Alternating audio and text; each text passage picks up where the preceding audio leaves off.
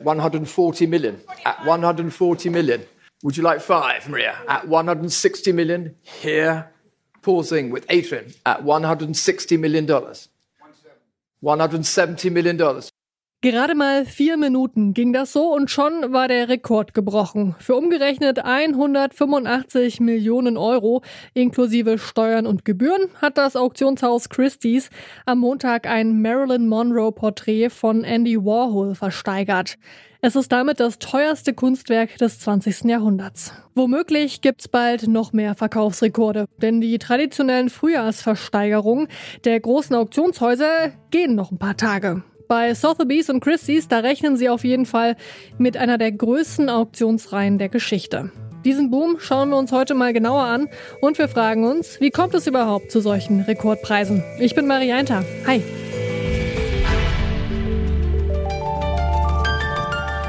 Zurück zum Thema.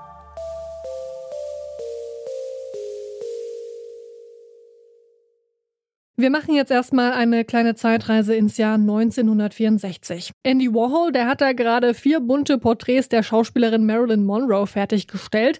Da kommt die Aktionskünstlerin Dorothy Potber in sein New Yorker Atelier. Sie fragt Warhol, ob sie die neuen Kunstwerke shooten dürfe. Warhol denkt, es gehe um Fotos, aber Potber holt tatsächlich einen Revolver aus der Tasche und schießt auf die Monroe-Porträts. Ob das alles tatsächlich genau so passiert ist, das weiß man nicht. Aber es ist diese Story, die die sogenannten Shot Marilyn Bilder so besonders macht. Auch das Bild, was jetzt bei Christie's versteigert wurde, Shot Sage Blue Marilyn. Sage Blue, also Salbeiblau, weil der Hintergrund ähnlich blau ist wie die Blüten von Salbei. Wenn man nur auf die Materialkosten schaut, dann ist die Blue Marilyn vielleicht gerade mal 100 Euro wert, sagt die Kunsthistorikerin Ruth Polleit-Richard. Sie hat selbst schon für das Auktionshaus Christie's gearbeitet und heute berät sie Menschen, die in Kunst investieren wollen. Im Interview hat sie mir erklärt, warum jetzt jemand für die Blue Marilyn fast 200 Millionen Euro ausgegeben hat. Ja, die Blue Marilyn ist in besonderer Weise eigentlich eine Trophäe in zweifacher Hinsicht, nämlich auf der einen Seite ein Schlüsselwerk von Andy Warhol, der Pop-Art-Künstler, der ja wirklich fast jedem bekannt ist, denn er hat Alltagsgegenstände und Berühmtheiten als seine Motive benutzt. Und Marilyn Monroe genauso ist auch fast jedem bekannt. Insofern ist das ein Werk, was natürlich von hohem Interesse war in dieser Auktion. Und äh, es wurde natürlich vorher schon diskutiert über den Preis, ob der angemessen ist. Vor der Auktion, da wurde der Wert von Blue Marilyn eigentlich sogar fast 30 Millionen Euro höher geschätzt. Vielleicht können Sie mir das nochmal kurz und knapp zusammenfassen. Wie schätzen denn Auktionshäuser den Preis oder den Wert eines Kunstwerks ein? Ja, normalerweise ist es so, dass sich die Auktionspreise äh, oder die Schätzpreise äh, so entwickeln, dass man Werke nimmt, die ähnlich von der Größe und vom Motiv sind, die in der Vergangenheit versteigert wurden und die Werte dann entsprechend als Grundlage nimmt. Das sind äh, vielleicht noch mal ganz als Grundlage im Auktionsbereich oder für den Kunstmarkt ist es ja so, dass es nur zwei Preise sind, die veröffentlicht werden. Auf der einen Seite für die ganz teuren Werke, die auf Auktionen versteigert werden oder sobald Künstler eben im Auktionsbereich äh, mit ihren Werken angeboten werden. Und auf der anderen Seite sind es ganz junge Künstler, die äh, bei den Akademien gerade abgeschlossen haben. Da gibt es die sogenannte Faktorrechnung, nach der man die Werke und deren Preise dann entsprechend berechnet. Also es eine ganz einfache Berechnung nach Größe.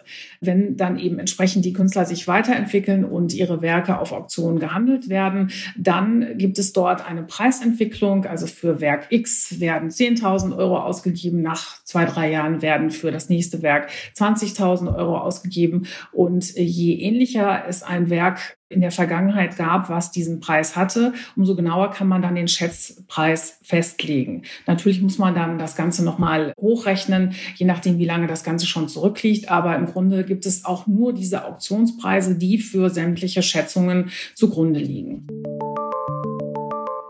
Am Anfang dieser Folge, da haben wir ja schon kurz in die Warhol-Versteigerung reingehört. Hier nochmal ein Ausschnitt. All done. Last chance. Fair warning. Alex, you're out. Giovanna, And you're out to Adrien, last chance at $170 million. And Alex Rotter, you're definitely out as well. Der Auktionator, der spricht da bestimmte Personen ganz gezielt an und fragt, ob sie nicht vielleicht doch noch ein bisschen mehr bieten wollen.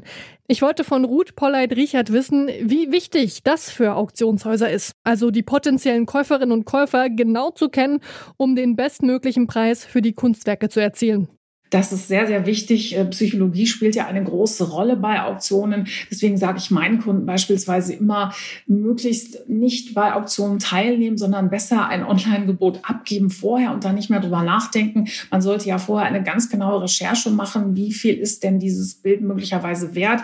Es sollte nicht überbezahlt werden, denn das ist die Gefahr in solchen Seelen, wenn man dort sitzt und dann ist natürlich die Begeisterung da und äh, jeder möchte das Werk bekommen und wenn wenn es Kunden sind, denen der Preis egal ist und die vielleicht einfach nur diese Trophäe erringen möchten, steigern diese natürlich immer weiter nach oben. Und davon sollte man sich, wenn man darauf achtet, nicht überzubezahlen, natürlich nicht mitreißen lassen. Und insofern ist es ganz wichtig, sich vorher das Limit auszurechnen, zu überlegen, wie viel bin ich bereit maximal zu bezahlen und dann auch dabei zu bleiben. Und wie man sieht, ist es natürlich dann so, wenn in dem Saal die entsprechenden Bieter anwesend sind, wird natürlich sich jeder selber überlegt haben, wie viel er oder sie bereit ist, maximal zu geben. Aber oftmals lässt man sich dann mitreißen. Und die entsprechenden äh, Auktionatoren sind natürlich auch darauf geschult, aus den Menschen möglichst viel herauszukitzeln. Das macht ja auch die Spannung aus bei einer solchen Auktion. Und Auktionsrekorde sind etwas, worüber alle weltweit berichten. Davon haben alle was. Der Verkäufer, der Käufer und auch das Auktionshaus. Insofern ist das immer eine tolle Geschichte.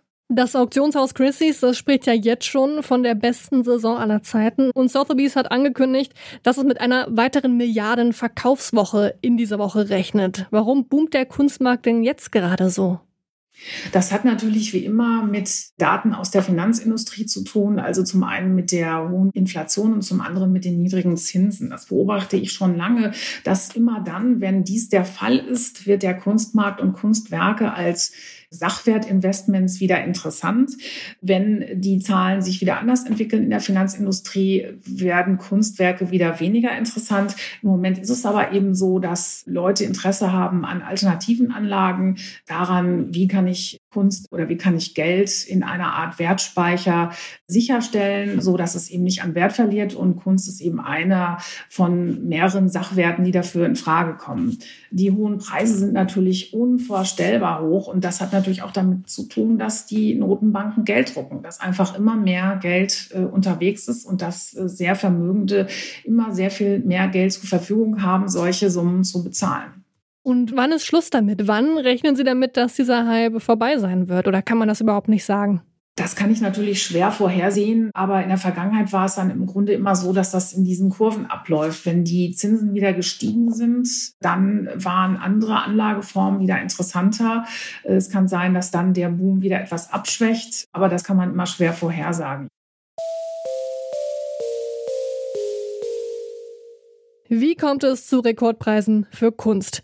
Bei der Blue Marilyn, da kommen verschiedene Faktoren zusammen. Da ist zum einen mit Andy Warhol ein Künstler, der auf dem Kunstmarkt schon lange hoch gehandelt wird. Zum anderen zeigt das Bild mit Marilyn Monroe eine Ikone, die den Marktwert nochmal in die Höhe treibt.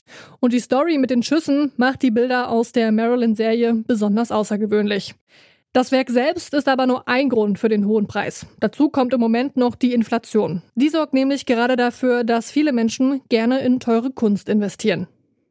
Damit sind wir durch. Die Redaktion hatten Josua Gerner, Annalena Hartung und Charlotte Thielmann. Produziert hat Benjamin Serdani, Chef am Dienst war Oliver Haupt und ich bin Marianta. Ciao. Zurück zum Thema vom Podcast Radio Detektor FM.